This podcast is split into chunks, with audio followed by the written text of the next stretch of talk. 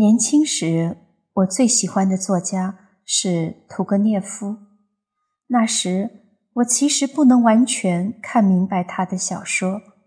小说里俄国的政治背景、知识分子的苦闷，那些更深刻的内容，我不怎么了解。留在记忆里的印象是模糊的。读书就是这样，把喜欢的东西留下来。不喜欢、看不懂的东西就放到一边，等到将来的日子去认识，好像反刍似的。于是我就只看到有关爱情的部分。屠格涅夫的小说里总有爱情，而且是不幸的爱情。屠格涅夫的爱情故事都令人伤心。在初恋里，一个男孩子。爱上一个成年女性，爱得非常非常深。这份爱里不仅有情欲，还有成长的渴望。他希冀进入成年人的社会，和这个社会平等的对话。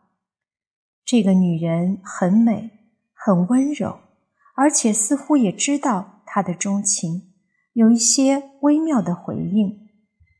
结果却是。他爱的是他的父亲，一个成熟的有妻儿的男人。这不仅仅是单纯的失恋，而且是一场失败的博弈。年龄、阅历、成熟度和这一切有关的魅力的博弈。但是还有一场更久远的博弈，这场博弈还未完，还未决出胜负，那就是未来的时间。他总有一天会抵达父亲的年龄，父亲却永远回不到他的青春时代。所以，博弈的双方，父与子，都是痛楚的。屠格涅夫所写的故事和我阅读时经历的生活完全不同。他笔下的人和事与我的处境称得上奢侈，但为什么我能够从中？得到慰藉和启发，可能是有一个秘密通道，可能是青春，可能是对爱情的向往，也可能是成长的需要。这大约是阅读生活的真谛。你和某一本书，不知是哪一本之间，会有一个秘密通道，就是这个秘密通道，令你在书中遇到知己。能和这本书邂逅就是幸运。法国作家罗曼·罗兰创作的共十卷的《约翰·克里斯多夫》是一部很好看的长篇小说。傅雷先生译的中文版分成四本。文化大革命中，我们不知从什么地方得来第一本，里面有前三卷。这前三卷。恰是人物从幼年到少年，并走向青年的成长过程，每一阶段都有一段爱情。对年轻的女性读者来说，非常令人激动满足。第一段爱情是小狗小猫式的，女主角叫米娜，是约翰·克里斯多夫的钢琴学生。克里斯多夫是一个穷孩子，有着音乐天赋，从小就承担起养家的重任。除了在宫廷乐队演奏，他还要教钢琴、贴补家用。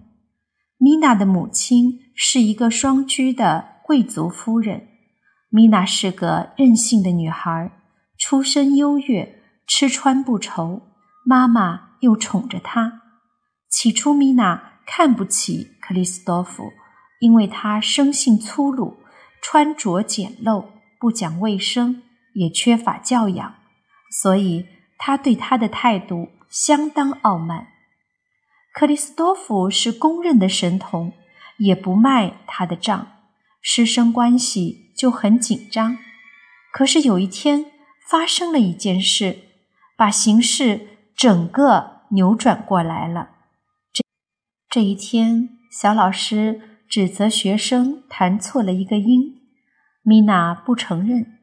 用手指着乐谱说：“就是这样的。”克里斯多夫凑近看乐谱，看见的却是少女花瓣般的小手，完全是无意识的，他在那手上吻了一下。这个冒失的举动把两个人都吓到了。争吵平息后，钢琴课继续，但心情就此被搅动起来。于是他们双双陷入情网。这一段爱情很快就被米娜的母亲看在眼里。她是个雍容大度的女子，她赏识克里斯多夫的才华，但也明白他所属的阶层和他们不同。他和女儿之间只是孩子的游戏，一个不恰当的游戏，所以应该及时收场。于是他带着米娜离开了。之后，克里斯多夫遇到了萨皮娜，展开了第二段爱情。年轻人对爱情的想象是概念化的，所以萨皮娜的故事让我有一点不满意。第一，她比他年长，是结过一次婚、带个孩子的小寡妇。第二，她出身不怎么样，既不是公主，也不是灰姑娘，而是个老板娘，开一间卖针头针脑的小店，显然缺乏女主角的浪漫色彩。还好，他们爱情的发生比较有戏剧性。他跟着萨皮娜去乡村参加亲戚的婚宴，郊游和歌舞制造了一个民间的欢乐场，暗中萌生的情愫迅速滋长起来。因为大雨，他们留宿小饭馆，隔着薄薄的墙，一举手把门推开就能打开通道。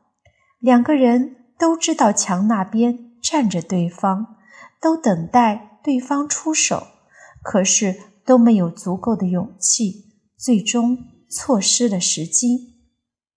这个结局满足我们对爱情的悲剧想象，而后来再读小说，方才理解：要使一个小孩变成一个大人，需要经过很多的磨练。第三段爱情更加使我不高兴了。阿达是个粗鄙的女性，在一间帽子店里做店员，这个就更世俗了。她和克里斯多夫并没有经过任何精神上的交流。克里斯多夫和米娜有钢琴课，和萨皮娜有船上的合唱。与阿达虽然也是邂逅于郊游，同样进了乡村小旅馆，却是刻意的安排。目的明确，他们迅速的上了床。这对于我们的道德美学、禁欲教育，最重要的是，相对于我们浪漫的爱情憧憬，都太庸俗、太暴露。最令人失望的是，克里斯多夫对此非常满足。现在再读这本书，我最喜欢的段落。恰恰是我之前不耐烦、急切想跳过的段落。有时候，一本书在不同的阶段给予人不同的营养，成为人生经验之一种。阅读令我的生活变成两个世界：现实的生活和想象的生活。二者的关系我很难解释。他们好像是并行的，甚至互相抵触，但他们似乎又是有交集与和谐的。我站在书本里看现实生活，同时又在现实生活里观看书本里的世界。他们之间有距离，这距离开阔了我的视野。